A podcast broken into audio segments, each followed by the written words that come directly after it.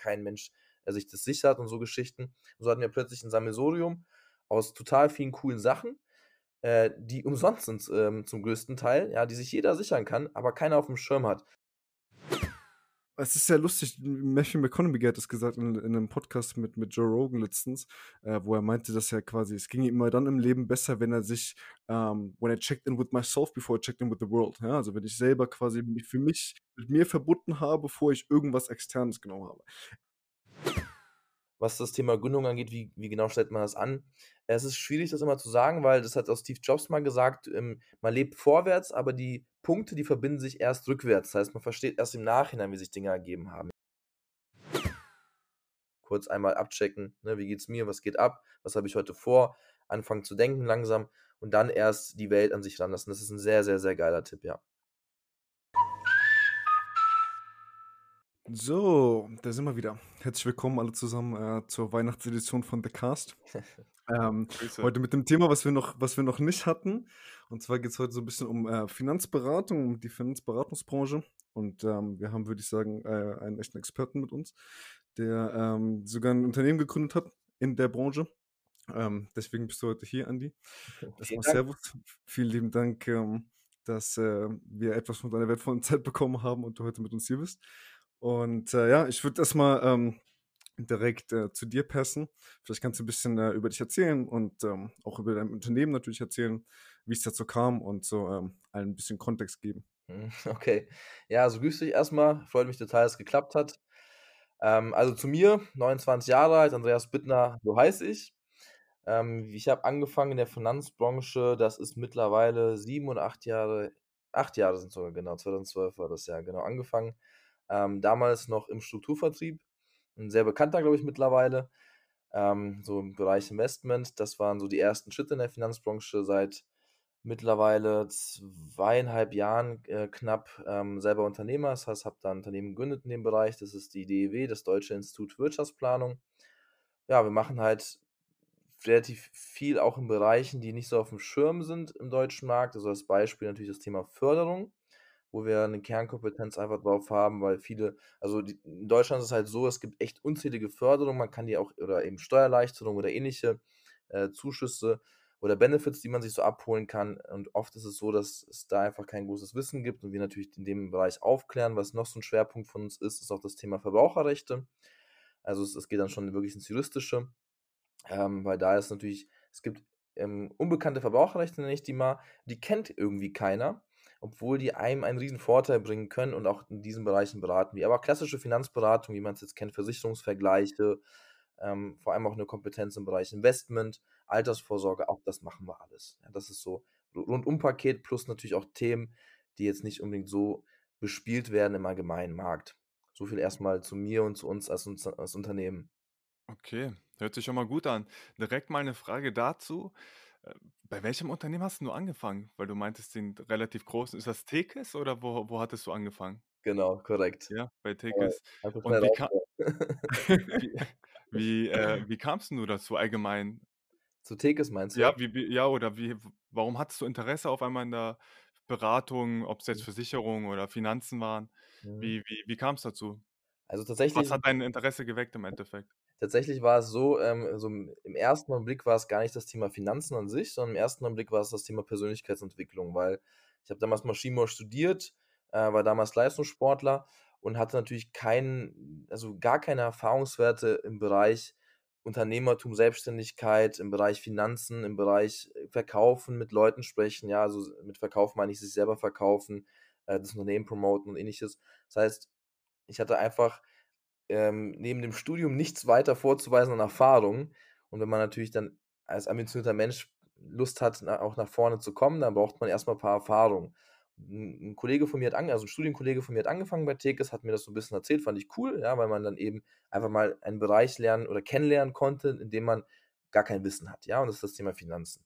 Fand ich spannend, wollte mir das mal anschauen, so hat es angefangen. Da war man natürlich dabei, fand ähm, die Meetings cool, das Thema cool weil das Thema Finanzen, ich meine, jeder muss damit auseinandersetzen. Das ist wie das Thema Gesundheit. Ja, also das ist einfach so ein Thema, wo jeder einfach gewisse Erfahrungen sammeln muss, um eben auch ähm, für sein Leben das Ganze auch anständig zu machen. Und so hat das Ganze angefangen. Das heißt, im ersten Augenblick wollte ich erstmal einfach nur ein paar Erfahrungen sammeln. Okay. So Und so hat sich das so hat sich das dann entwickelt, dass du Genau, da quasi reingerutscht bist. genau, korrekt, ja. War das, war, war, war das damals, Andi, ähm, weil du über die Staatsförderung gesprochen hast und das war ehrlich gesagt auch eine der Sachen, die mir am meisten aufgefallen ist, weil ich das noch nie so gelesen hatte, dass ein Unternehmen quasi ähm, dem, dem Bürger im Endeffekt hilft, ähm, die, das Angebot des Staates im Endeffekt einfach besser wahrzunehmen. Und in Deutschland sind wir da, glaube ich, wenn ich mich so an meine Studentenzeit erinnere und, und Sachen, die ich dann auf einmal nach zwei Jahren herausgefunden habe, wo man sonst wie viel Geld vom Staat bekommen kann Ja, und keiner wusste es vorher, ist, kann ich mir sehr, sehr gut vorstellen, dass da eine Menge Potenzial drin liegt. War das der Hauptgrund ähm, für die Unternehmensgründung? War das eine von den quasi so Markt, ähm, ja, Möglichkeiten, die du gesehen hast, woraufhin du dann gegründet hast? Nee, tatsächlich nicht. Also das, ähm, als Unternehmer musst musst du dich ja positionieren können. Ja, das war natürlich eine Positionierung, aber der Hauptgrund, wieso wir das selber gemacht haben, war natürlich ein ganz anderer. Der Hauptgrund war also, man ist ja in so einem Strukturvertrieb ist man ja nicht wirklich Unternehmer, ja, auch wenn man das gerne vielleicht behauptet. Faktisch ist es so, man ist im Endeffekt selbst nicht, ja, und man man ist einfach ein Vertreter, ja, für für die Interessen des Unternehmens. Und da kommt natürlich dann irgendwann, ähm, wenn man halt vor allem jemand ist, der selber Ideen hat, der selber etwas umsetzen will, hat man ein Problem, das ist die, die, Compliance-Abteilung. Ja, ich kann ja nicht einfach irgendeine Werbung schalten, die muss erstmal genehmigt werden, weil das Unternehmen gehört faktisch nicht mir und ich darf nicht in dem Namen werben. Was natürlich das Ganze erschwert, plus ähm, wenn man halt eben auch in, also im Bereich Online-Marketing ja sehr stark, also im, im Bereich Ads schalten bei Social Media und sowas, das ist halt im Endeffekt da, wo unsere Werbeplattform.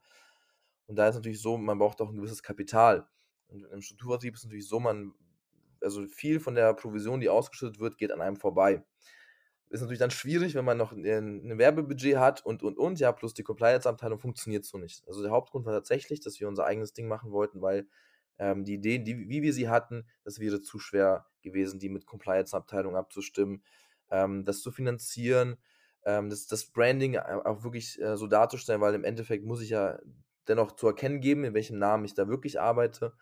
Und das ist natürlich einfacher, wenn man den Namen, für den man wirklich arbeitet, eben wirklich der eigene ist. Das war so der Hauptgrund. Also das Thema staatliche Förderung, das war natürlich mit eine Gründungsidee, aber es war nicht der Hauptgrund, wieso wir uns damals angefangen haben umzuschauen, sondern der Hauptgrund war einfach, dass wir äh, irgendwann in dem, also ich sag mal, gewachsen sind in dem Bereich, wo du einfach selber Unternehmer sein musstest, um einfach die Sachen, wo, auf die du wirklich Lust hast und wo du einfach auch Marktchancen siehst oder wo der Markt einfach blind ist, ja, um die einfach wahrzunehmen. Das war so der Hauptgrund für uns damals. Okay.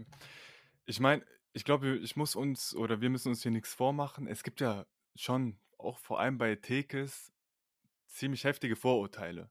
War das vielleicht auch, äh, war das vielleicht auch ein Grund, warum du oder ihr euch dachtet, nee, da für das Unternehmen wollen wir jetzt nicht unbedingt weiter agieren, weil wir da auch in, ja, in so eine Schublade quasi gesteckt werden? Oder würdest du sagen, nee, also ich sehe das nicht so, ich finde, da ist alles cool und ähm, die Vorurteile kann ich auch gar nicht verstehen? Oder wie, wie, wie hast du es wahrgenommen oder wie nimmst du das vielleicht jetzt rückblickend auch wahr, was euch da so eingeprägt wurde, wie ihr mit Leuten umgehen äh, müsst, etc.? Mhm. Ja, also die Vorurteile, die gab es natürlich oder gibt es ja noch. Ja, man, man sieht es ja ähm, relativ häufig auch bei mittlerweile bei Instagram und sowas äh, auf, auf äh, Seiten. Ähm, das war aber nicht wirklich der Grund dafür. Klar, es hat es einem schwieriger gemacht. Das Problem ist halt im Strukturvertrieb ist es so, du kannst selber einen geilen Job machen. Es gibt aber einen Kollegen, der es halt nicht so gut macht oder die Akquise wirklich dann vielleicht eben unseriös betreibt und du wirst mit ihm ja über einen Kamm geschert. Das heißt, du stehst ja immer für alle gerade mit, mit deinem Namen. Das war natürlich eine Schwierigkeit, war aber nicht wirklich wichtig für uns im Bereich, als wir gegründet haben. Oder in, in dem, das war jetzt kein Thema für uns damals. Klar, es hat im Nachhinein ist natürlich viel cooler in eigenem Namen, ähm, weil im eigenen Namen man weiß ja, was man tut. Das heißt, man kann ja ähm, eben auch das Ganze so steuern, dass also alles so standardisieren für Mitarbeiter, dass da eben keine, hm, ja, vielleicht nicht ganz seriösen Akquise-Methoden eben gemacht werden. Man kann einfach das, also dieses Branding einfach viel besser gestalten und der Name ist am Anfang halt komplett rein. Ja, es gibt keine Vorurteile. Es macht es im Nachhinein natürlich viel einfacher. War für uns damals jetzt kein großes Thema gewesen. Wir konnten damit irgendwie umgehen. Das heißt, wir haben das ja zu der Zeit ja auch geschafft. Also von daher, das war okay für uns. Es ist, es ist ja immer so, ist ja immer so, Andi, das äh, interessiert mich, muss, muss ich ganz ehrlich sagen, am meisten, wenn es um die Gründung geht. Ähm, es gibt ja viele Leute, die eine Menge Ideen haben. So. Ich würde mich mal ähm, teilweise dazu zählen. So. Ich äh, war nicht selten, dass wir mit Luca über irgendwelche ähm, Startup-Ideen äh, nachgedacht haben so und, äh, jeder hat da, glaube ich, viele also, jeder, der mit diesem Mindset durch die Welt geht, findet da regelmäßig immer wieder Sachen. Jetzt immer halt immer die Frage, okay, äh, wie fange ich an? So, und vor allem geht es halt so ein bisschen darum, wie ähm, wie schnell bin ich bereit, das Investment einmal finanziell und natürlich zweimal zeitlich auch zu machen.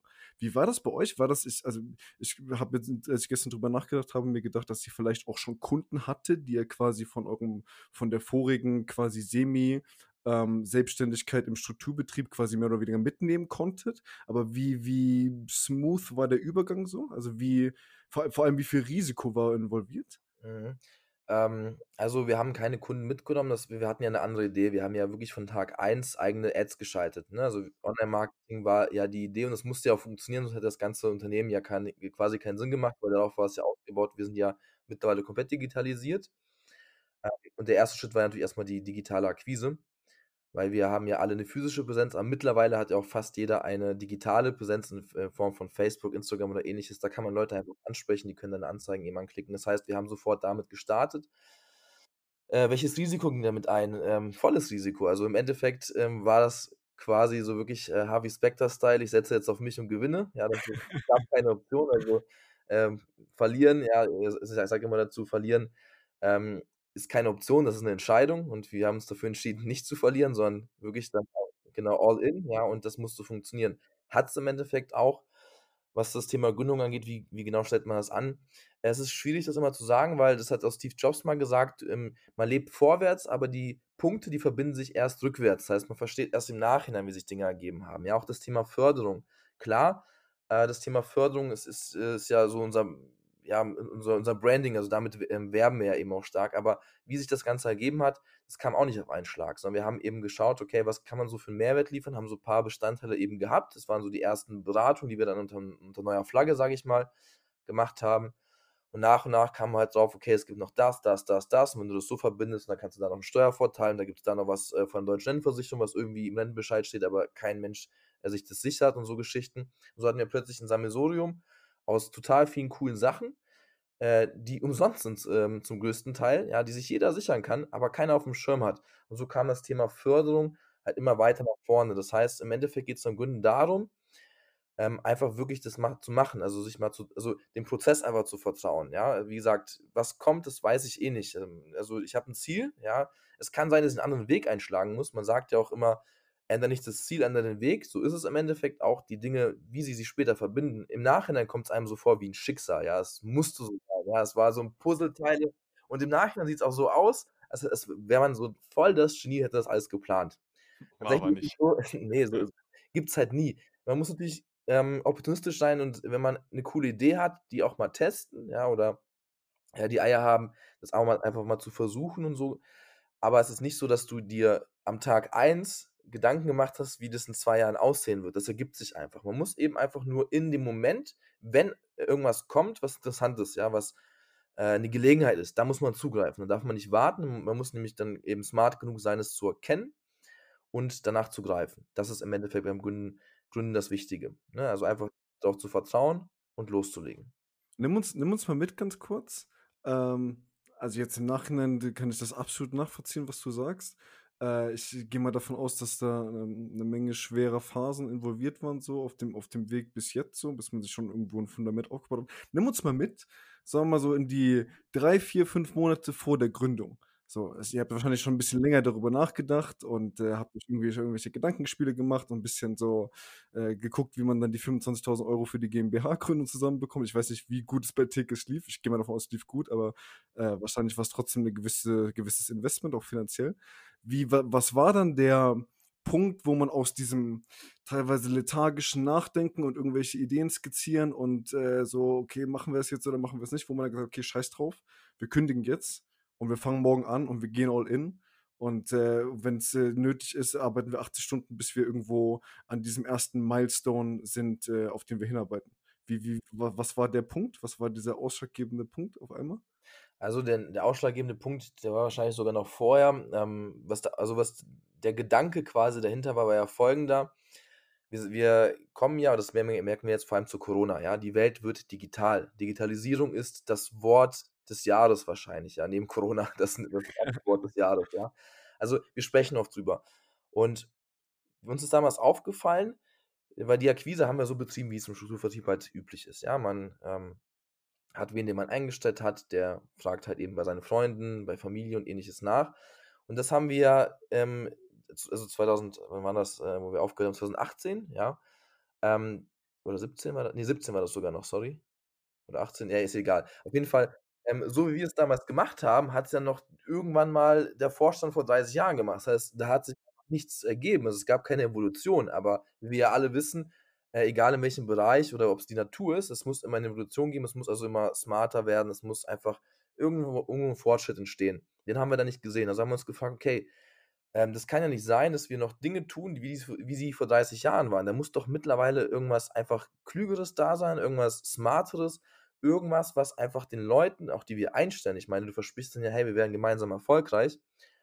Und da musst du ja dafür sorgen, also deine Schäfchen ins Trockene bringen, sage ich mal, du musst dafür sorgen, dass die Dinge funktionieren. Also überlegst du dir natürlich, okay, wie, wie war mein Weg damals? Der war hart, ja, der hat lang gedauert. Wie könnte ich abkürzen? Also man möchte ja auch ähm, die, die Leute ähm, hauptberuflich bei sich haben, weil erst dann sind es ja wirklich Profis. Wie kriegt man die ma maximal schnell dahin?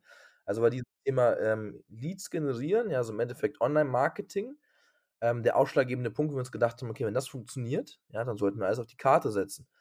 Ähm, haben, also wir sind ja insgesamt drei Leute im Boot. Wir haben ähm, den dritten im, im, im Boot, der sich damit, der das schon ewig macht, ja, äh, und der da einfach einen Erfahrungsschatz oder auch Kompetenz und Fähigkeiten hat, die sind wirklich einmalig und der konnte das halt dementsprechend, ähm, konnte das uns auch zeigen, wie es funktioniert und ähnliches. Also wussten wir, okay, diese Sache wird funktionieren. Das heißt, wir müssen es nur hinbekommen, eine saubere Beratungsstrecke äh, aufzubauen, sodass ich am Ende des Tages auch einen Mandanten äh, gewinnen kann dadurch. Ja, das heißt, die, der, der Grundgedanke war wirklich, äh, das Modell so aufzubauen, dass es für alle Partner, die bei uns auch einfach sind, die sofort hauptberuflich eben starten können, das sofort für die funktioniert, dass einfach der leichte ähm, Weg ist und der smarte Weg eben auch ist und dass man einfach den nächsten Schritt geht, also die, die quasi die Evolution vorantreibt in dem Bereich, dass man halt eben das einfach anders macht wie ähm, klassischerweise. Das war auch da, also wie gesagt, so im Nachhinein ähm, total richtige Schritt zwei bis drei Monate vorher, was hat man da gemacht?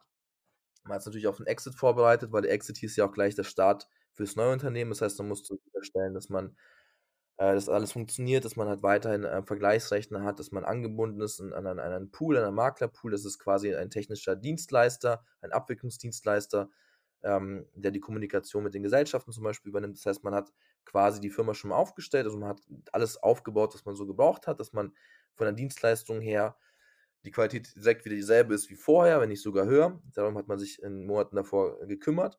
Und als das soweit stand, hat man gekündigt und losgelegt. Ne? Ja, geil. Warum geil. eigentlich in Düsseldorf? Ähm, Düsseldorf, also Kurzfassung, im Endeffekt, ähm, in Düsseldorf, 100 Kilometer um Düsseldorf herum, also äh, ne, sind, wohnen 10 Millionen Menschen wenn ich natürlich jetzt Leute einstellen will oder Geschäftspartner und ähnliches, da ist aber wirklich viel Energy, ja, da ist ähm, viel Action da. Und das heißt, wenn man natürlich so viele Menschen auf einem Fleck hat, ähm, ist es für Mitarbeiter leichter, ja. Man findet da einfach leichter Mitarbeiter, da wohnen einfach viel, viel mehr, ja. Düsseldorf ist ja sowieso so eine Unternehmerstadt.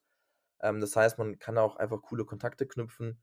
Man ist so ein bisschen auch näher dran, ähm, wo halt viele Firmen sitzen, ja, wo viele Gesellschaften sitzen, wo viele ähm, auch, da ist daneben ist ja auch Köln zum Beispiel, ja, also überall da sitzen halt so kleinere Firmen, Kooperation, mögliche Kooperationspartner und da machen viele was. Ja, das ist da einfach einfacher. Okay. Ja. Ich dachte mir jetzt, weil du meintest mit der Digitalisierung und es ist bei euch alles digital, dachte ich mir, im Endeffekt hättet ihr auch euer Büro dahin tun wollen, äh, können, wo ihr, wo auch immer. Also es wäre eigentlich dann in dem Sinne egal. Aber ihr dachtet in dort dann schon in Düsseldorf und Umgebung sind einfach viele Menschen und dadurch einfacher Kontakte. Genau. Wir, wir, wir werden ja auch ähm, nächstes Jahr mit, mit unserem ähm, Wachstum im Endeffekt beginnen. Und da brauchst du einfach maximal viele Leute. Also die Leute wollen ja trotzdem da arbeiten, ähm, wo die Firma ja auch sitzt. In Kassel wohnen einfach weniger Leute. Ja, also Macht so, Sinn, ja. Einfach, ähm, es ging einfach tatsächlich einfach so, dass da viele Leute sind. Macht Sinn, ja. ja. Okay. Und gefällt dir die Stadt? Ja, ist cool auf jeden Fall. Ist, ist mal was anderes. Ja, es gibt natürlich äh, Vorteile gegenüber von Kassel, eben auch Nachteile. Ne? Ähm, aber insgesamt ist es natürlich sehr, sehr cool. Vor allem, was, was mir wirklich da gut gefällt, ist, man, da sind halt wirklich viele Unternehmer. Man kann viele Leute kennenlernen, die ähnliche Erfahrungen auch gemacht haben. Man kann sich da austauschen mit den Leuten. Man kann sich auch ein paar Tipps abholen. Ähm, wenn einer schon mal einen Fehler begangen hat, den du nicht begangen hast, dann kann er dich darauf hinweisen. Und dadurch, dass du natürlich viele Menschen hast, die ähnliche äh, oder ähnliche Vita oder ähnlichen Lebensweg wie du gehen, dann kannst du natürlich dadurch ähm, sich einfach wirklich super austauschen, super viele Tipps mitnehmen, super viele Fehler vermeiden. Das macht's halt wirklich cool. Was ist, was ist der, wenn wir noch ein bisschen äh, kurz drüber quatschen, was ihr genau macht oder wie euer Geschäftsfeld genau aussieht? Was ist so der typischste ähm, Kunde oder auch so der typischste quasi Lebenszyklus eines, eines, ähm, ja, eines, du hast es, glaube ich, ähm, Beratungszyklus genannt vorhin, aber einer Beratung quasi bei euch? Ist es so der typische ähm, ohne jeglichen Vorurteile jetzt, aber der typische 35-jährige Familienmann, der sich vielleicht in seinem Leben jetzt nicht besonders viel mit Finanzen auseinandergesetzt hat und quasi so eine Rundum-Beratung braucht, weil er merkt, okay, die Zeit ist gekommen, dass ich jetzt quasi mir eine Strategie überlegen sollte, ähm, wie ich mit 65 dann mit quasi genügend Vermögen dass ich nicht auf meine Rente angewiesen bin, ähm, quasi herauskomme und mir nebenbei vielleicht noch ein paar Träume erfüllen kann, äh, wie Hausbau oder irgendwie andere Investitionen. Ist das so die typische Sache oder geht es schon früher los? Oder, oder, was ich mir auch noch gedacht hatte, gibt es auch, ähm, betreut ihr auch Firmen? Betreut ihr Startups zum Beispiel, die dann Richtung staatliche Förderung irgendwo eine gewisse Beratung brauchen? Das äh, wäre interessant zu verstehen, was, was so der typischste Use Case ist da? Mhm. Also im Endeffekt sind wir vom, ähm, vom Mandantenstamm sehr diversifiziert. Das heißt, wir haben sehr, sehr viele, wir haben ja auch Spezialisten für alle möglichen Bereiche. Ne? Also es, wenn man halt eben zum Beispiel finanzieren möchte, das, da, da geht es vielleicht auch eben um Firmenfinanzierung, da hat, geht man in die Finanzierungsabteilung. Bei anderen Themen ähm, geht es vielleicht auch sogar zum Kooperationspartner, wie zum Beispiel ein Steuerbüro, ähm, wenn man halt wirklich eine Steuererklärung haben will, ja. Im Endeffekt, ja, ähm, was du schon beschrieben hast mit dem 35-jährigen äh, Familienvater, das ist, trifft schon ganz gut viele unserer Kunden. Ja, ich würde mal sagen, so 50 bis 60 Prozent ist genau das. Das heißt, er bekommt einfach eine Rundumbetreuung. Wir haben aber auch, ähm, wo wir auch ganz gut dabei sind, sind Ärzte zum Beispiel. Ähm, Firmen haben wir auch dabei, also vor allem eben auch die, die ähm, Firmengründer selbst, das heißt so Mittelstand. Das sind meistens dann eben auch die Firma und der Firmen, Firmengründer sind beide, sowohl die Firma bei uns beraten, in den Themen, die für die Firma eben entscheidend sind, ähm, als auch der Inhaber selbst, der natürlich dann auch eben seine Altersvorsorge, seine Finanzen regeln muss und, und, und. Und da sind wir eben auf verschiedenste Art und Weise spezialisiert oder haben unsere spezialisierten Abteilungen. Wir nehmen mal das Beispiel Firma. Ähm, da gibt es sehr, sehr viel. Man kann zum Beispiel sehr viel im Bereich Lohn machen. Also es gibt eben Tipps und Tricks, äh, wie man den Lohn von Mitarbeitern zum Beispiel erhöhen kann, ohne dass er einen wirklich viel kostet. Ja, also zum Beispiel, dass man reinschreibt, dass Samstag verpflichtend ist. Ähm, dann also da gibt es zum Beispiel einen Bereich, dass man da nicht wirklich, dass man einfach die Bonuszahlung da äh, nicht versteuern muss und so, so, Geschichten kann man da zum Beispiel einbauen. Das, dafür haben wir zum Beispiel einen Spezialisten, da bin ich jetzt nicht ganz der Fachmann drin. Andere Bereich zum Beispiel das Thema betriebliche Altersvorsorge. Das wird in sehr, sehr vielen Unternehmen, vor allem im Mittelstand, ähm, komplett falsch geregelt, was das Problem eben später für das Unternehmen ist. Weil habe ich das falsch geregelt, muss ich dafür haften als, Arbeit, ähm, als Arbeitgeber. Und wenn ich meine Firma später verkaufen will, kann ich Bilanzrisiken haben. Also selbst wenn es nie zu dem Fall kommt, dass mich irgendein Ex-Mitarbeiter verklagt, weil die betriebliche Alterssorge nicht gestimmt hat, weil er es vielleicht auch gar nicht weiß, ja. Außer er ist bei uns Mandant, dann weiß er das, ja. so, äh, genau. Dass man das halt quasi nicht weiß, ähm, kommt jetzt ein Käufer, ja, und der kennt das. Also sieht er meine Bilanzrisiken, zack, kann ich meine Firma gar nicht mehr so gut verkaufen, weil ich irgendwas mal falsch geregelt habe. Und damit es eben nicht falsch geregelt ist, sondern dass man wirklich einen Fachmann hat, der ganz genau weiß, was sind wirklich die Knackpunkte bei so einer betrieblichen Altersvorsorge, eben auch aus Arbeitgebersicht, aus Firmensicht, darum kümmern wir uns. Das heißt, unser Kundenstamm ist sehr diversifiziert, unsere Dienstleistungen und Spezialisten dementsprechend auch. Wir, wie schon gesagt, wir haben ähm, der klassische Berater bei uns, der macht halt das äh, rundum, dann geht, gibt er halt eben weiter an Spezialisten, damit die ihre Spezialthemen wie betriebliche Altersvorsorge, wie Finanzierung oder ähnliches. Ja, also ein Mann kann nie alles alleine. Als Unternehmer sollte man sich überall auskennen, aber ein Unternehmer ist auch ein Generalist, ja, kein Spezialist. Das heißt, man kennt alle Bereiche so ein bisschen, sodass man eben auch weiß, wie man das Ganze managen soll. Aber für Spezialthemen, da brauche ich auch meine Spezialisten, wenn ich da meinen Mandanten weitergebe. Okay. Wenn wir jetzt mal bei dem 35-Jährigen bleiben, mhm. wie ist denn so die typische Beratung bei euch? Was empfiehlt ihr denn, wenn er jetzt sagt, ja, ich möchte gerne mit 65 noch nebenher ein passives Geld haben oder mir einfach so ein bisschen was aufbauen? Was, sagt ihr, empfiehlt ihr ihm ETFs oder ähm, habt ihr da eigene Fonds oder was, was empfiehlt ihr typischerweise? Ja, also ETFs natürlich, ja, also kann ja auch gar keine andere Empfehlung geben. Ähm, ich mach's mal kurz, den Beratungsprozess, stimmt, Frage gab es ja eben noch, bin ich jetzt mal übergangen. Ähm, im Endeffekt, also im ersten Termin geht es erstmal darum, wie gesagt, Thema staatliche Förderung. Im ersten Termin gucken wir uns erstmal, was hat er für Möglichkeiten bei staatlichen Förderungen. Das heißt, ähm, was hat er schon ähm, sich abgeholt, was kennt er noch gar nicht. Also gehen erstmal das durch. Weil im Endeffekt geht es halt darum, dass man sich eben bei jedem Mandanten schaut, was für persönliche Herausforderungen und vielleicht Probleme hat er. Und dann schaut man sich, okay, wo kann ich denn mir noch einen Sponsor holen?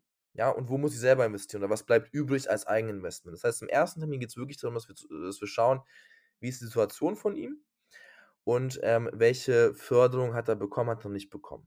Im zweiten Termin wird nach einer DIN-Analyse, und zwar der DIN 77220, ein Konzept gemacht. Der Vorteil der DIN-Analyse ist nämlich, die ist unabhängig. Das ist kein, keine Software von uns. Ja, das ist eine Software, ähm, die genormt wurde vom Staat. Das heißt, das, was da an Bedarf rauskommt oder eben auch an möglichen Lösungen, die sind halt genormt. Das heißt, hat nichts, nichts mehr mit uns zu tun, sondern die ist komplett oberflächlich. Da gibt es auch keinen Eigeninteresse oder ähnliches. Das heißt, das bekommt er und da wird natürlich eben auch geschaut, okay, was für Herausforderungen gibt es und wo können wir Sponsoren holen. Wenn wir jetzt einen speziellen Fall der Altersvorsorge haben, muss man eben schauen, okay, wenn er Kinder hat, kann man zum Beispiel unter Einkommensteuer Paragraph 10a, Einkommensteuergesetzbuch, bekannt unter dem Namen Riester, eben schon mal ein paar Zulagen. Also wenn zum Beispiel die Frau äh, nicht so viel verdient oder gar nicht arbeitet, dann hat die einen 5-Euro-Vertrag und bekommt da teilweise 100 Euro nochmal ähm, geschenkt vom Staat. Ja, das ist natürlich top. Das Ganze wird natürlich angelegt in ETFs oder wenn er jetzt selber sparen ähm, muss, weil jetzt da nicht viele Förderungen gibt oder eben die benach also irgendwelche Nachteile haben, ja, eine Medaille hat immer Vor- und Rückseite, dann wird ganz klar auf, auf, e, auf ETFs gesetzt, weil kostengünstiger geht es nicht und wie wir, glaube ich, auch alle wissen, ist es schwierig vorherzusagen, welcher Fondsmanager in den nächsten 20 Jahren, 30 Jahren, 40 Jahren so performen wird, ähm, und ich ganz genau weiß, okay, der ist es, ja. Wenn ich das wüsste oder wenn ich immer wüsste, wer, welche Aktie und wer gerade das am besten weiß, dann hätte ich ja schon fünf Ferraris vor der Tür stehen, weil ich würde einfach selber immer investieren, ja. Das kann keiner wissen. Also du garantierst nichts. Nein, also das Einzige, was ich garantiere, ist ein ETF und dass, dass der eine Rendite bringen wird, weil eine Weltwirtschaft existiert und die muss Geld verdienen, ja. Das kann man garantieren. Äh, alles darüber hinaus ist, ist dann eher Spekulation. Ähm, natürlich haben wir auch äh, eine Fondswahl, einen aktiv gemanagten Fonds, wenn zum Beispiel jemand sagt, hey, ich, mir ist irgendwie Sicherheit besonders wichtig, soll jemand, äh, irgendein Mensch das Ganze steuern? Ja, klar, wir haben da auch ähm, wirklich auch Fonds für den Bereich, aber wir empfehlen das grundsätzlich nicht, sondern es gibt es halt auf Nachfrage. Ne? Auf Nachfrage haben wir das natürlich, aber grundsätzlich, wenn es darum geht, was wir oder eben auch ja, Verbraucherschützer empfehlen, ja, dann geht es natürlich in den Bereich ETFs, auf Bereich Indexfonds, weil da weißt du definitiv eins und das ist garantiert, ja, du bekommst die Performance, die der Index eben abbildet und es gibt eine Weltwirtschaft, da muss immer jemand Geld verdienen, langfristig gesehen gibt es da kein Risiko, das ist ja, kann man ja tausend Jahre zurückmessen gefühlt, ja, man, man weiß, was man da einfach kauft und das Ganze zu günstigen Kosten, also definitiv ist das auch der Weg, den wir einschlagen. Okay. Ich würde ich würd gerne nochmal äh, zurückgehen zu den staatlichen Förderungen, mhm. weil mich das tatsächlich sehr interessiert, auch weil ihr euch da so ein bisschen abhebt, finde ich.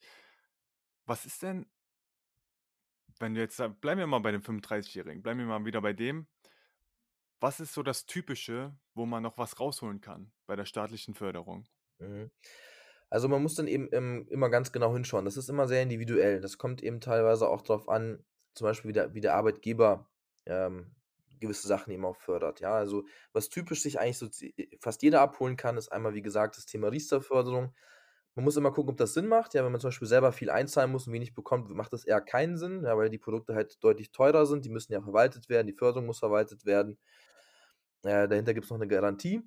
Das kostet eben auch Geld. Das heißt, da muss man eben schauen, okay, wie viel bekomme ich und wie viel muss ich selber einzahlen. Das Thema betriebliche Altersvorsorge kann Sinn machen, vor allem wenn der Arbeitgeber halt wirklich gut sponsert. Vermögenswirksame Leistung kann man sich abholen. Es gibt noch was von Rentenversicherung, ähm, was man sich abholen oder was man sich anrechnen kann in die ähm, in das gesetzliche Konto, also das gesetzliche Altersvorsorgekonto. Ähm, man kann eben auch schauen, wenn man zum Beispiel Kirchensteuer bezahlt, aber eigentlich gar nicht so dahinter steht, ja, dass man es einfach nur bezahlt, wenn man es bezahlt, dass man da eben rausgeht. Es gibt, wenn man zum Beispiel in Bayern wohnt und ein Eigenheim kauft, äh, es gibt das Baukindergeld, es gibt das Baukindergeld Plus für Bayern, es gibt die Eigenheimzulage in Bayern, die noch 10.000 Euro Cash quasi auf einen Schlag ausgezahlt wird. Das ist so individuell, also wir haben wirklich eine Riesenliste. Das ist immer schwierig quasi. Wir haben einen klassischen 35-Jährigen, da müsste man erstmal fragen, hat er eine Immobilie, wie viele Kinder hat er und und und. Weil die Empfehlung ist nie wie die andere. Ja, wie ich, wir nehmen mal das Thema Riester, wie ich es ja schon gerade kurz erklärt habe. Das kann für den einen total geil sein. Ich meine, wenn ich 5 Euro einzahle und 90 bekomme, ja, total egal, was ich später versteuern muss und total egal, was was das Produkt kostet. Die Rendite ist safe, die ist 100% sicher. Klar macht es Sinn. Anderes Beispiel, ich bekomme irgendwie, äh, 20 €, ja, muss 80 einzahlen. Hm, würde ich nicht machen grundsätzlich. Also kann ich's jetzt eben auch nicht weiterempfehlen. Das heißt, es kommt so individuell auch drauf an, was er verdient. Hat er 'ne Immobilie? Was er davor äh, was auch seine Interessen? Zum Beispiel, der will jetzt Riester nutzen, 'ne Immobilie für abzuzahlen, aber da wohnt er gar nicht drinne, ja, sondern ist 'n, ähm, Ri Renditeobjekt, ja. Da sind wir zum Beispiel auch eben sehr stark drinne, eben das so was auszurechnen, mit äh, mit wann oder wie kann man 'ne Immobilie eben schnell abzahlen. Aber Riester macht dann eben keinen Sinn, weil der muss das in 'ne Immobilie investieren, wo er selber drinne wohnt, ja. Und, ähm, so ist es halt so individuell, dass es sich schwer quasi jetzt wirklich, ähm, in Details, äh, erklären lässt. Macht absolut Sinn. Macht absolut Sinn.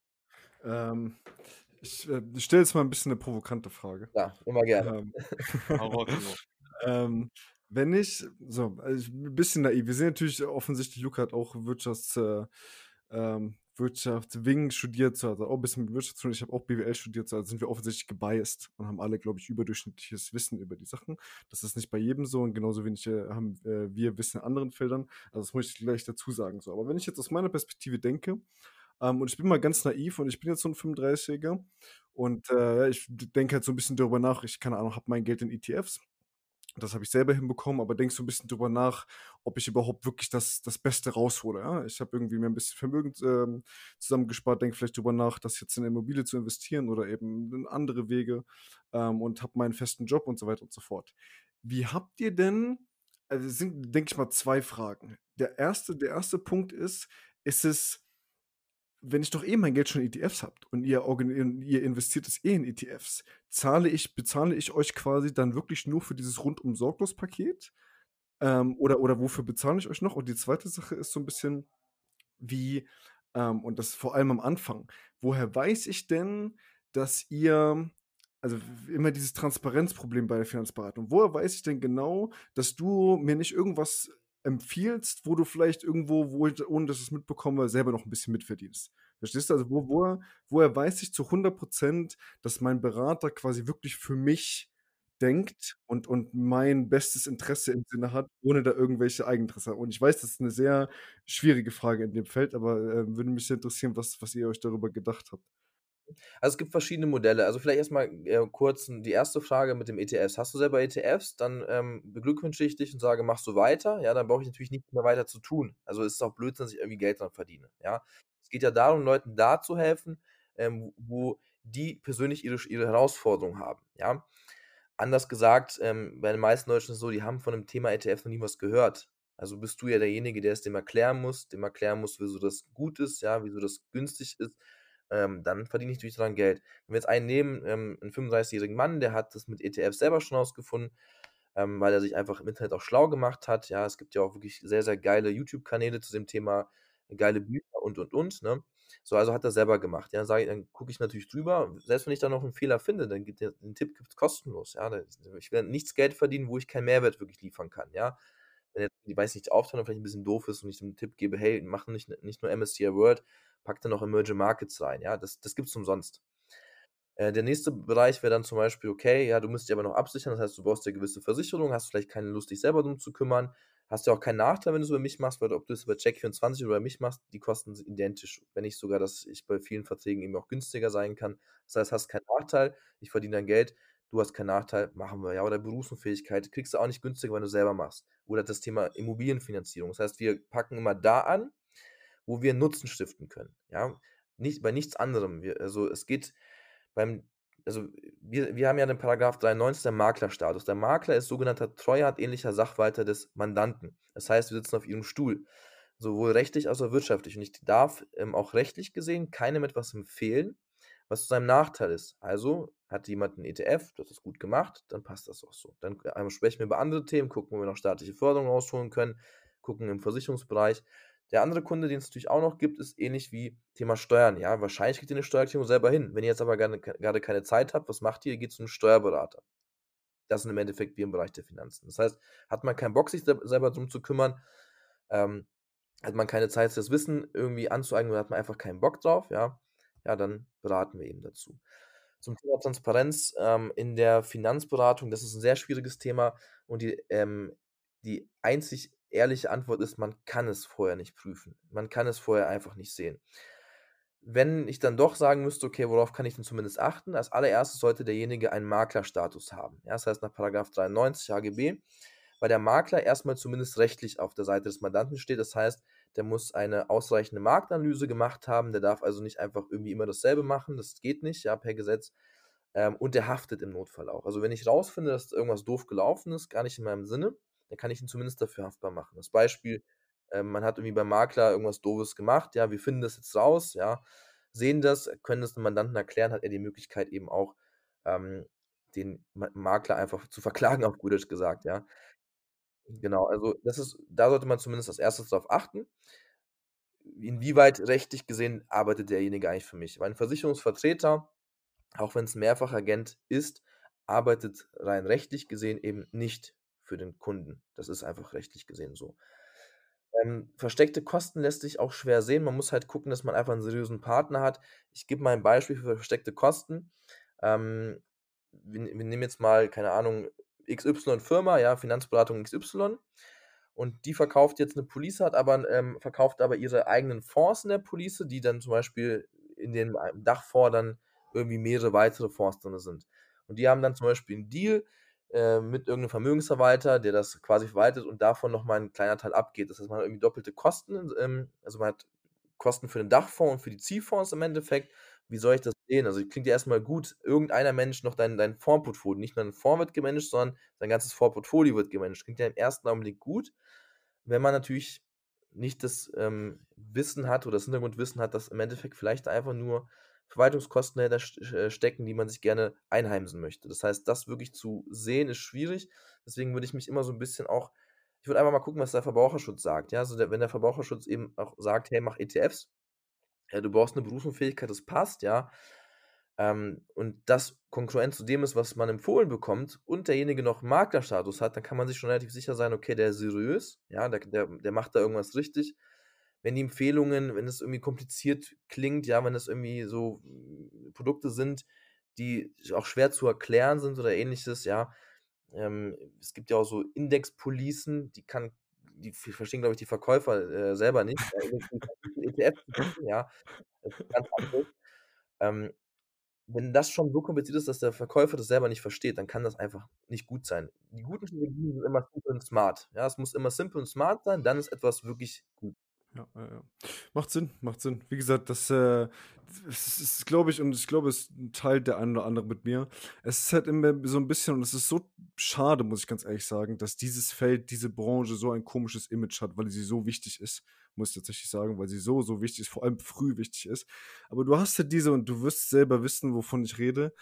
Du hast ja diese Beispiele dann teilweise, das fängt dann in der Uni an, so im Bachelor, vor allem wenn man als BWL-Student ist, so das dauert, äh, 3, 4 Qua ähm, 3, 4 Semester und wenn du 'n halbwegs, ähm, ne, nicht schüchterner Typ bist, dann wirst du früher oder später an irgendjemand, äh, gelangen, der halt jetzt grad seit 3 Monaten bei Tilkes dabei ist, so, das natürlich unglaublich toll findet, auf einmal nur noch Anzugbilder postet und irgendwelche, ähm, äh, Sprüche darüber, wie, äh, na ja, wie wie er sich eben, äh, mit Persönlichkeitsentwicklungsbüchern und so weiter und so fort sein Leben umgestellt hat, so.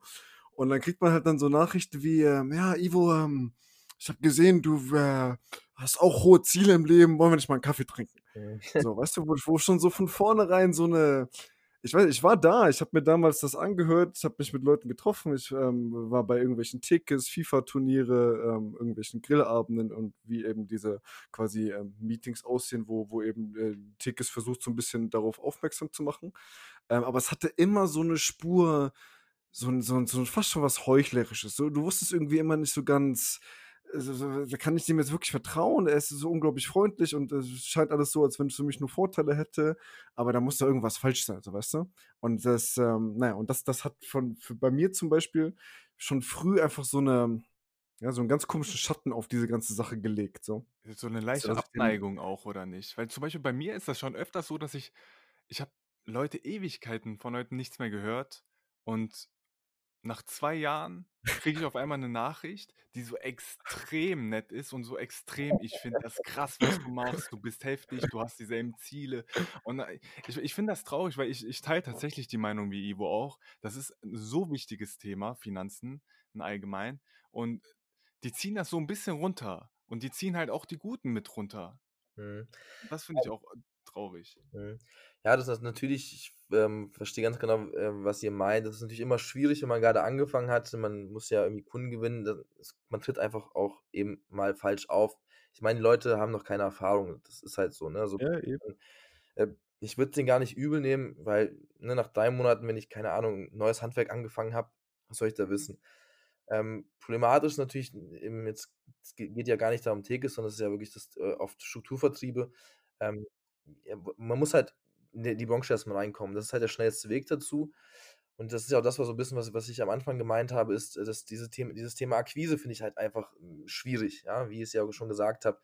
Deswegen haben wir uns ja auch entschieden, ähm, das ausschließlich über Anfragen zu machen, weil die Leute kommen ja zu uns. Die wollen etwas wissen von uns. Die wollen mit jemandem reden. Ja, wenn da jemand anruft, sagen, oh, schön, dass Sie angerufen haben. Endlich, ich habe schon zwei Tage gewartet. Ja, eine ganz andere Herangehensweise, um halt ja auch eine ganz andere ähm, Bindung oder ähm, vielleicht auch ganz andere Beziehungen zu Mandanten. Das heißt, diese, diese, diesen Akquiseweg ähm, selbst finde ich halt tatsächlich auch schwierig, deswegen haben wir uns auch dagegen entschieden. Ich kann aber auch, wie gesagt, ähm, verstehen, wieso Leute es tun will, kann auch eigentlich nichts Schlechtes drüber sagen, weil was will man denn tun? Ja, ähm, man hat äh, nicht die Möglichkeit, halt Online-Marketing zu machen. Man bekommt den Weg beigebracht. Dann nutzt man halt eben den Weg. Ne? Man, es geht ja auch irgendwie um Karriere, um Erfolg. Ähm, da muss man halt Absolut. ja, absolut, äh, ja, diesen Weg halt einfach einschlagen. Ne? Bei uns war es ja nicht anders. Ich meine, ich habe ja genauso angefangen. Und so im Nachhinein, klar, Online, also Online-Marketing war ist deutlich einfacher. Aber so haben, also haben wir auch angefangen, allesamt, ja. Ja, ja. Das macht vollkommen Sinn, Alter. Und wie gesagt, das ist, es ist, ähm, es ist ein bisschen traurig, dass das alles so läuft, weil äh, ich bin voll bei dir, so, und ich würde dem zustimmen und es ist irgendwie, ich unterstütze sowas von Grund auf eigentlich immer sehr, wenn jemand irgendwie versucht, ein bisschen was zu ändern und irgendwie einer Sache nachzugehen, die er jetzt neu für sich entdeckt hat und so weiter, also, das schütze ich eigentlich einfach immer gerne. Ähm, na, weil man halt, wir sind ja alle so Leute, die irgendwie versuchen, halt was aus dem, ein bisschen mehr aus dem Leben zu machen, vielleicht, als uns so ähm, auf den Weg gelegt wird. Ähm, naja, und also es hat aber halt immer so einen so so so so 'n Unterton gehabt, ähm, na wo du dich einfach dieses äh, dieses Image nicht los wirst. Ähm, aber ja, macht macht vollkommen Sinn. Auch das mit dem Inbound-Marketing macht vollkommen Sinn. So, äh, ist, glaube ich, eine 'ne coole Sache. Wir die Zeit vergeht wie äh, im Flug auf jeden Fall, Andi.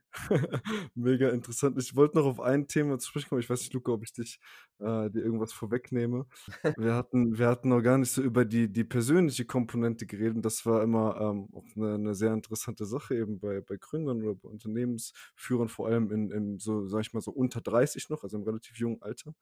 Äh, wie, wie war das bei dir, wenn du jetzt zurückblickst auf diese zweieinhalb Jahre? So wie wie hat sich, wie, also wie hast du dich persönlich entwickelt, wenn du dich jetzt vielleicht mal vergleichen würdest mit ähm, ja auch einem anderen Werdegang, sagen wir mal, du wärst angestellt geblieben, so, es wäre irgendwo Studierte geblieben. Was, was, was waren vielleicht so, wenn du zurückblickst, irgendwie die größten, ja, die schwierigsten Trade-offs oder vielleicht der größte Fehler, den man gemacht hat aus, aus Unerfahrenheit, so? Was, äh, wie, wie, wie, wie würdest du das so ein bisschen Revue passieren lassen? Ja, also was erstmal natürlich mega cool ist, ist, wenn man halt erstmal einen Schritt gewagt hat, hat ähm, die Persönlichkeitsentwicklung, also die Geschwindigkeit der Persönlichkeitsentwicklung, das ist einfach nur verrückt. Also, kommt also wir reden jetzt über zweieinhalb Jahre, mir kommt so vor, als ob ich euch jetzt erzähle, wie ich vor zehn Jahren war oder so. Enorm krass, also die, dieser, der zeitliche Abstand und das Gefühl des zeitlichen Abstands, das, das geht so weit auseinander, das ist so eine riesen Differenz in meinem Kopf, das ist wirklich echt unglaublich, dass es irgendwie erst zweieinhalb Jahre geht. Ähm, Thema Persönlichkeitsentwicklung, also man, wie schon gesagt, man entwickelt sich sehr schnell und ähm, man hat auch einfach einen ganz anderen Bezug zu eben Themen. Man hat einfach einen riesen Erfahrungsschatz, äh, den man hat. So wirkliche Fehler, muss ich dazu sagen, haben wir nicht begangen. Wie gesagt, wir haben einen dritten im Bunde, ein erfahrener Unternehmer, der hat uns vor Fehlern bewahrt. Vielleicht auch ein echt guter Tipp für alle Unternehmensgründer. Sucht euch echt jemanden, einen Mentor, ähm, der das einfach schon gemacht hat.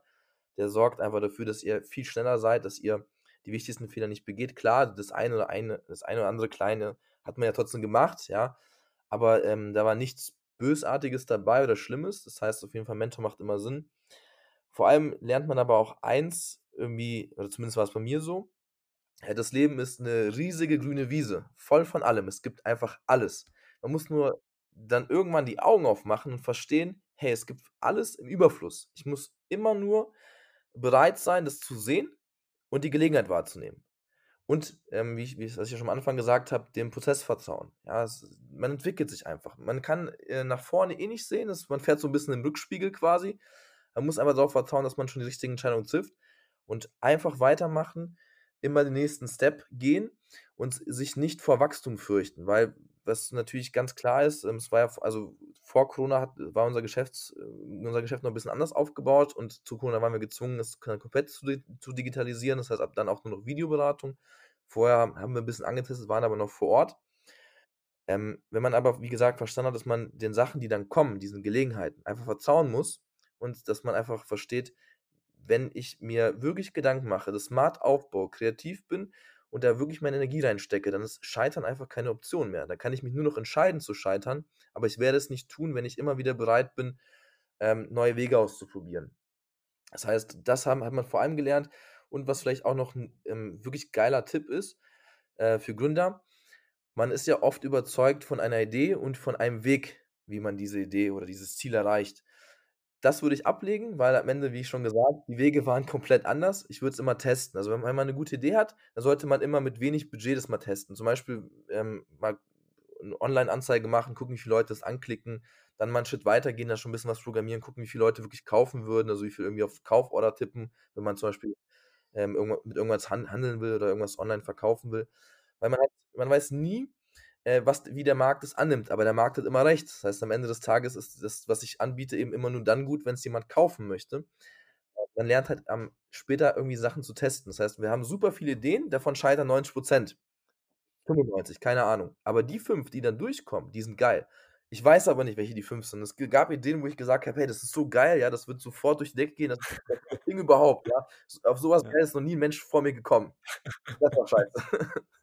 Und dann anderes, wo wir gedacht haben, naja, okay, klingt eigentlich okay, lass mal testen. Das ging durch die Decke, wo du denkst, das kann doch nicht sein. Also man muss eben wirklich verstehen, ähm, dass der Markt am Ende des Tages recht hat und man muss kreativ sein, man muss viele Möglichkeiten, Ideen, Wege eben einschlagen, äh, um das Ganze eben auch einfach ausprobieren. Und so wird man immer wieder, also es ist wie so ein Puzzle, ja, also man, man ist so in einem dunklen Raum und man muss da irgendwie keine Ahnung, einen roten Knopf finden, dann drücke ich ein paar Mal drauf, das war nicht der rote Knopf und irgendwann tippe ich gegen die Wand, ah, da war er, ja, und dann muss ich den nächsten finden. Das mache ich einfach die ganze Zeit, das suche ich quasi ähm, nach dem richtigen Weg, nach dem richtigen Ding, ähm, was auch immer, was ich da gerade habe, was der vermarkten möchte, ähm, nach, dem, nach dem richtigen einfach. Das also ausprobieren ähm, ist so ein Megatipp tatsächlich. Ja, das ist geil, ja. geiler Tipp auf jeden Fall. Ja. Geiler Tipp auf jeden Fall. Und was ich auch bei dir gesehen habe, ist, viel arbeiten, ne? Du bist ja Ja. echt ich du bist ja also, bei Instagram habe ich das öfters gesehen, bis 2, 3 Uhr in der Nacht am Arbeiten und heute Morgen auch schon wieder um 7 Uhr beispielsweise fit gewesen. Also, anscheinend auch viel arbeiten. Wie motivierst du dich eigentlich? Oder machst du oder tagsüber schläfst du dann? Ne. Ja, kurz.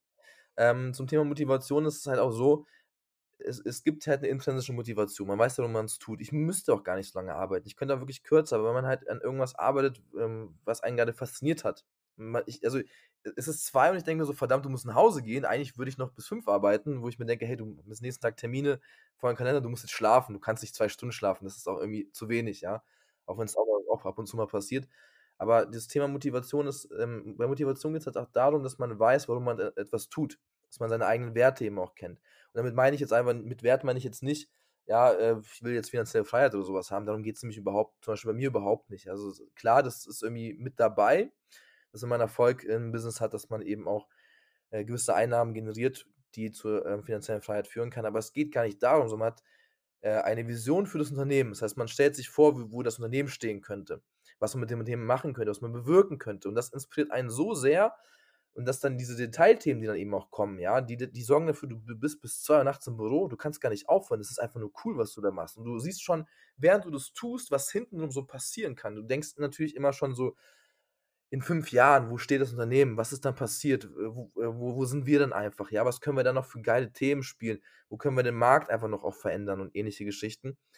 Dass, es, dass man irgendwann echt ein Problem damit hat, überhaupt aufzuhören. Das heißt, man muss sich nicht motivieren, man muss sich irgendwann mal wieder demotivieren, damit man da einfach rausgeht. Und äh, mit diesen zwei Nachtsgeschichten, bei mir ist es halt so, ähm, ich habe da so einen Trick quasi für mich rausgefunden.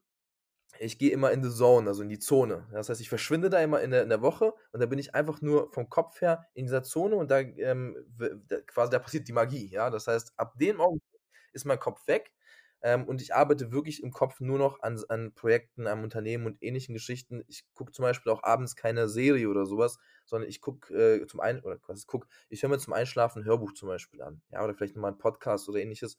Also alles, was weiterhin mein Gehirn stimuli stimuliert, eben auf genau diese Themen, damit ich ähm, im Kopf bleibe. Weil vieles ähm, passiert halt wirklich auch über Nacht. So krass das klingt, das Unterbewusstsein hat gefühlt, es, äh, es, es klingt ein bisschen esoterisch, ich habe auch nicht dran geglaubt, aber das Unter Unterbewusstsein hat da einfach eine Macht, das ist unglaublich.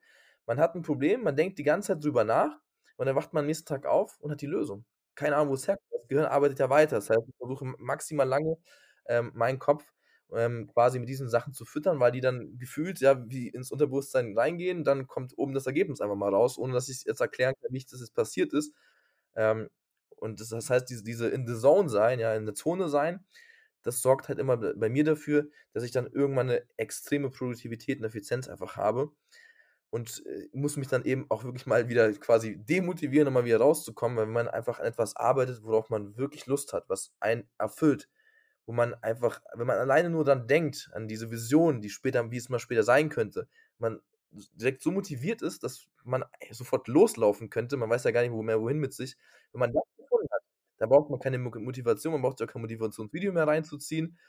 Ähm, man braucht einfach nichts mehr, sondern man ist dann so gefesselt in diesem einen Ding, was man, äh, man gerade dabei ist zu schaffen, dass man einfach sich nur noch in dieser Sache verliert. Und das ist wirklich mega, mega geil. Dafür bin ich zum Beispiel persönlich sehr dankbar, dass ich dieses Ding gefunden habe, was wirklich meins ist.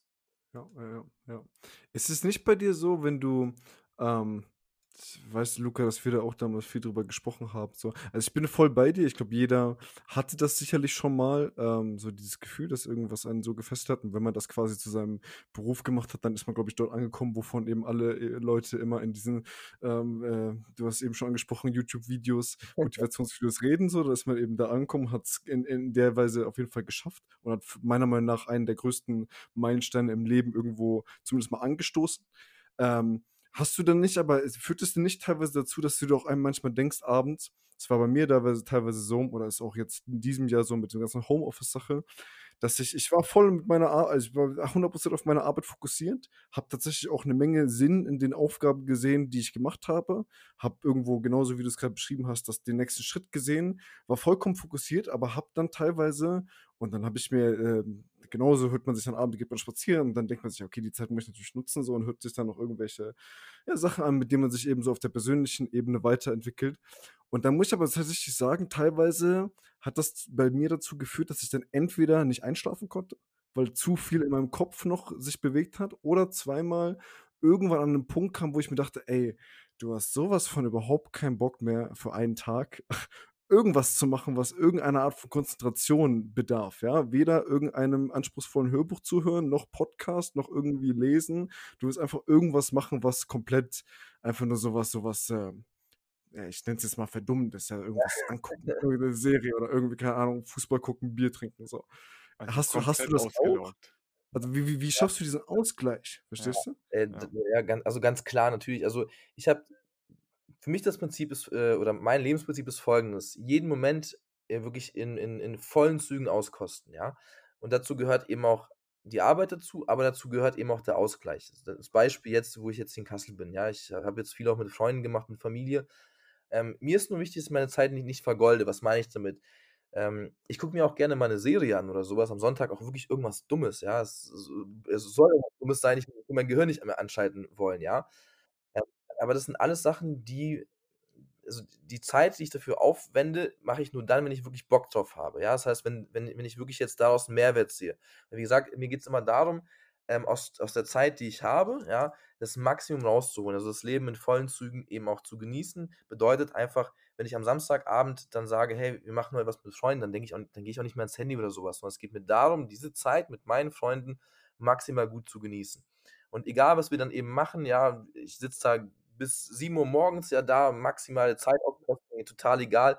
Am nächsten Tag äh, hat man dann vielleicht irgendwie, keine Ahnung, einen Kater, ja, will ein bisschen chillen, will man ähm, was Ungesundes fressen, äh, sich irgendwas Doofes anschauen. Wenn man da wirklich Bock drauf hat, kann man auch wieder daraus etwas rausnehmen. Also mache ich das. Mir ist eben nur wichtig, dass ich halt zum Beispiel, ähm, wir haben ja in der heutigen Zeit, wir gucken ja wirklich viele Serien.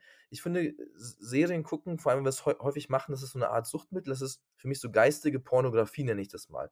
Weil die, Safe. Weil die Leute, also ich gucke mir zum Beispiel Suits an, ja, und äh, Harvey Specter zieht da irgendeine geile Geschichte durch und ich fühle das ja so ein bisschen nach und fühle ja auch diese Emotionen, die er da hat. Es ist nur einfacher, sie zu fühlen, wenn ich eine Serie gucke, als selber zu machen. Also mache ich nicht selber, sondern ich schaue es mir einfach an und fühle mich genauso toll, ja. Und ähm, deswegen werde ich auch süchtig, ja. Ich will mir diese Stimulation immer wieder geben. Ähm, das ist halt das, was ich quasi nicht, also ich versuche die Stimulation immer nur natürlich zu bekommen. Wie gesagt, wenn man mit Freunden ausgeht, dann mit Freunden. Ja, wenn man Bock hat, ne, sich einen Film reinzuziehen, dann volle Kanne, dann macht man nichts anderes, sondern schaut sich diesen Film an oder diese Serie. Ich meine, Suits, ne, wie gesagt, finde ich selber geil, ja. Könnte ich mir jeden Tag reinziehen, Problem ist, ne, Suchtgefahr. Ähm, oder was auch immer es ist, was ich tue. Wenn ich im Urlaub bin, mache ich Urlaub, ja. Wenn ich äh, Sport mache, mache ich Sport. Sondern ich versuche wirklich aus allem immer das, das Hundertprozentige rauszuziehen. Also habe ich das für mich immer in so Phasen geteilt, ja. So, die, ich verlasse die Zone halt am Samstagabend meistens. Manchmal ziehe ich halt auch mal ein paar Wochen durch, passiert auch, wenn dann wichtige Projekte sind, aber du musst immer wieder raus. Das heißt, du musst ähm, die Facetten des Lebens einfach auch wirklich wahrnehmen. Wenn ich nichts Besseres zu tun habe, dann arbeite ich, weil was soll ich denn um 16 Uhr vorm Fernseher? Ja, da passiert nichts. Ja, da passiert die, nicht die, die Magic oder sowas, ja. ähm, habe ich aber was, wenn jetzt weiß, ein alter Kollege sagt, hey, lass mal was machen, hast du heute Zeit? Ähm, ja, dann habe ich Zeit, weil das, das ist jetzt gerade das Coolere, ja, das ist das, eine Facette im Leben, wenn ich jetzt mich nur noch auf Arbeit konzentriere, meine Familie und Freunde nicht mehr sehe, keinen Urlaub mehr mache, keinen Sport mehr mache, dann ein, ein, ein Stuhl steht einfach nicht auf einem Bein, ja, dann vergesse ich wieder was. Also gucke ich immer, dass, ich, dass das Ganze in Balance ist. Klar, die Arbeit hat eine sehr, sehr hohe Priorität, muss es auch haben, aber wie, wie schon gesagt, das Leben ist eine grüne Wiese, ja, man muss in vielen Facetten, im gesamten Spektrum eben das Maximum aus allem rausholen. Nur eben für mich wichtig, äh, nichts verschwenden. Also nicht einfach äh, da sitzen und irgendwas gucken, weil man gerade nichts Besseres zu tun hat. Ja, ne, macht Sinn. Man hört und liest das ja auch total häufig, dass egal was man macht, quasi man zu 100% auch wirklich dabei sein sollte. Nur ich tue mir da, um ehrlich zu sein, schon öfters auch schwer, wenn ich, ja, wenn ich sehr viel mit, äh, mich mit etwas beschäftige, kriege ich öfters auch diesen Cut nicht hin, dass ich dann sage, okay, ich ich treffe mich jetzt mit meinen Freunden oder ich treffe mich jetzt mit meiner Freundin. Das hatte ich auch schon häufiger, dass ich dann mit meiner Freundin zwar war, aber ich in, in den Gedanken tatsächlich noch bei der Arbeit war, bei der Uni war. Und ich, ich weiß nicht, war das bei dir so ein Prozess oder hast du dafür vielleicht eine Gabe auch? Weil ich, ich kenne auch viele Leute, die dieses Problem haben, dass sie einfach nicht richtig abschalten können tatsächlich. Die können nicht so schnell springen oder die können nicht sagen, ey, ich mache jetzt von, die, von 9 Uhr bis 18 Uhr arbeite ich und danach mache ich meinen Sport oder danach treffe ich mich mit Freunden. Ja, also das ist schwierig zu beantworten, ob es jetzt irgendwie ein Talent dahinter gibt. Also es ist auf jeden Fall viel antrainiert. Ne? Das, ähm, also das Gehirn ist ja im Endeffekt äh, ein Routinetier oder was heißt, wir Menschen sind Routinetiere und das Gehirn versucht sich immer äh, an Strukturen ranzuhangeln. Das heißt, ich kann dem äh, Gehirn Strukturen geben, also Gewohnheiten im Endeffekt wo ich dann eben auch einfach schnell abschalten kann. Mir ist zum Beispiel so, egal was am Tag so an der Arbeit war und was für wichtige Projekte morgen auf mich warten, wenn ich im Bett liege, bin ich weg, bumm, weg, ja, also sofort eingeschlafen. ähm, ging aber nicht immer so. Das war jetzt nicht, so. Das war jetzt nicht immer so, sondern ich musste mir, mir halt irgendwann antrainieren, ja, ähm, quasi gewisse, also auch äh, wenn ich im Bett liege, ja, diese Position im Bett, ja, ist dann halt keine Arbeit mehr. Das heißt, ähm, ich schalte dann eben ab, also höre mir ein Hörbuch an, dann in andere, gefühlt so ein anderes Gehirnareal, was einfach aktiviert ist. Man muss also, wenn man quasi viel arbeiten will, muss man sich diese Freiräume schaffen, die muss man aber eben auch wirklich antrainieren, weil sonst hast du recht, ja, man bleibt so ein bisschen drauf hängen, man beschäftigt sich zu lange damit. Also muss man eben versuchen, in allem, was man tut, Strukturen reinzubringen, die das Gehirn quasi übernehmen kann. Es dauert ein bisschen, aber nach einer Zeit, wie gesagt, funktioniert es einfach, weil das Gehirn versucht immer eine Routine äh, sich aufzubauen. Das sorgt nämlich für weniger Denkleistung, also man ist einfach effizienter äh, von der, vom Energieverbrauch. wenn man das verstanden hat, dann kann man eben ganz gezielt ähm, darauf achten, was man sich für Routinen einbaut. Das ist so ein bisschen der Trick da einfach dabei. Man muss sich, sich das Ganze antrainieren. Hast du Routinen? Ja, nur. Morgens, abends, mittags? Ja, also ähm, ich habe halt, wie gesagt, meine, meine wichtigsten Routinen sind im Endeffekt ähm, das mit dem Hörbuch abends also in 'ne Zone kommen quasi, also wirklich dann die ganze Woche durchgehend nur Hörbücher, kein Netflix, nichts anderes, ja. Ähm, was eben, wie gesagt, dafür sorgt, dass mein Gehirn die ganze Zeit eben in äh, in diesem Gehirnareal oder wie auch immer, ja, arbeitet. Das ist so die wichtigste Routine. Ähm, was habe ich sonst noch für Routinen, die wichtig sind? Ähm, viel von meinem, ähm, Tag ist halt auf 'n Ka Terminkalender ausgerichtet.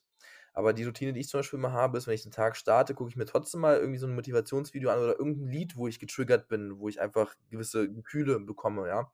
Also, irgend 'n Trigger gebe ich mir quasi noch, äh, morgens oder vor wichtigen Terminen, ja? Ähm, das ist auf jeden Fall noch 'ne Routine und viele Routinen, ähm, die ich sonst noch so äh, hatte mal früher, die habe ich mittlerweile nicht mehr. Ja, so 'ne 'ne Routine, die ich zum Beispiel auch immer früher gemacht habe, ähm, was ganz cool ist, ist also, bevor man so was mega, äh, selbst äh, die mega Selbstsicherheit hat, kann man zum Beispiel 'n Trick anwenden. Man kann zum Beispiel sich vorher, ähm, zum Spiegel gehen, sagen: „Hey, bist 'n geiler Typ“ oder noch geiler, man stellt sich immer vor, man ist äh, also, ich zum Beispiel wäre der Super Andi, ja? Super Andi ist quasi die Schauspielversion, ja, also, einer, der total selbstsicher ist, alles kann, total kompetent. Den spielt man aber quasi in dem Augenblick, äh, bis man den verinnerlicht hat. Heute brauche ich den nicht, ja? Der Super Andi ist quasi irgendwann übernommen worden. Das ist auch 'ne Routine, ähm, dass ich immer so auftreten kann, also, wirklich auf Knopfdruck, jetzt Termin startet, egal was ist, ich trete genauso auf, immer gleich. Aber es war mal 'ne Routine. Viele Routinen, die gehen dann irgendwann Fleisch und Blut über, wie zum Beispiel, ne, der Super Andi oder so was. Das funktioniert einfach mittlerweile, ohne dass ich da, ähm, noch 'n Trigger brauche oder irgendwas von außen. Was aber, wie gesagt, immer cool ist, ist morgens halt sich noch mal irgend 'n cooles Lied reinzuziehen, ähm, Motivationsvideo, also, irgendwas, was einen noch so 'n bisschen hochpusht. Das ist dann auch noch mal so Ru Geil. Ne, absolut. Wir haben wir haben selber mal 'ne Folge gemacht, auch hier über über Morgenroutinen. Mhm. Und, äh, wenn ich das so mal aus meiner aktuellsten, äh, Erfahrung über die letzten Woche erzählen kann, es hat für mich also, mei meine Routine im Endeffekt morgen ich habe vor allem 'ne Routine morgens. Ja. Abends bin ich momentan noch so 'n bisschen am Umexperimentieren, also, werde ich definitiv ab nächster Woche, äh, die Hörbuchsache von dir ausprobieren. Oder zumindest spätestens, wenn ich wieder, ähm, am Arbeiten bin im Januar. Ähm, aber die die Morgenroutine war mir immer oder ist mir immer sehr wichtig, so die so bisschen halt ich mache irgendwie mit 10, 15 Minuten mein mein High-Intensity-Stretching-Ding, um 'n bisschen so in Schwung zu kommen. Ja, dusche, meditiere und dann kommt ein Punkt, also, das mache ich immer. Und dann kommt ein Punkt, das kommt immer so 'n bisschen drauf an, wie ich, ähm, aufstehe. Ähm, und das ist noch mal so 20 Minuten lesen, 25 Minuten lesen, ne? Das ist quasi bevor ich bevor ich meinen Laptop öffne, mache ich das so. Und es ist tatsächlich, ähm es ist sehr lustig, Matthew McConaughey hat das gesagt in in 'nem Podcast mit mit Joe Rogan letztens, äh, wo er meinte, dass er quasi es ging ihm immer dann im Leben besser, wenn er sich, ähm when I checked in with myself before I checked in with the world, ja? Also, wenn ich selber quasi mich für mich mit mir verbunden habe, bevor ich irgendwas Externes genommen habe.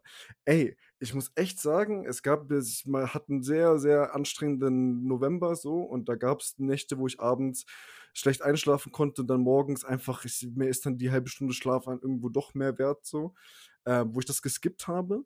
Und es ist einfach ist jetzt nicht so, dass ich dann irgendwie nicht so produktiv bin an dem Tag. Nein, aber es macht diese mentale Sache dahinter, dass ich den Tag angefangen habe mit der Zeit, die ich wollte, so wie ich das mit meinen eigenen Prioritäten, vollkommen unabhängig von irgendjemanden, der der mein auf mein Leben Einfluss hat. Mhm. So habe ich das gestartet. Und dann öffne ich mich allen Tausenden von E-Mails und, äh, Chat-Messages und Meetings und Terminen und was auch immer so. Ja. Ähm, das es macht einfach man kann das mal skippen, ja? Ja. Es macht, wie gesagt, jetzt keinen Produktivitätsunterschied, aber es macht einen Unterschied, wie du dich fühlst so und wie ja. du so mit mit welcher Art und Weise du durch die Wochen gehst. Deswegen, ähm, ja, kann ich nur äh, wollte ich nur noch mal teilen auf dem Punkt, dass es, äh diese Sache ist einfach diese Routinen-Sachen. Und wenn du's jetzt grad sagst mit den Hörbüchern so, ich kann mir das so 100 % vorstellen.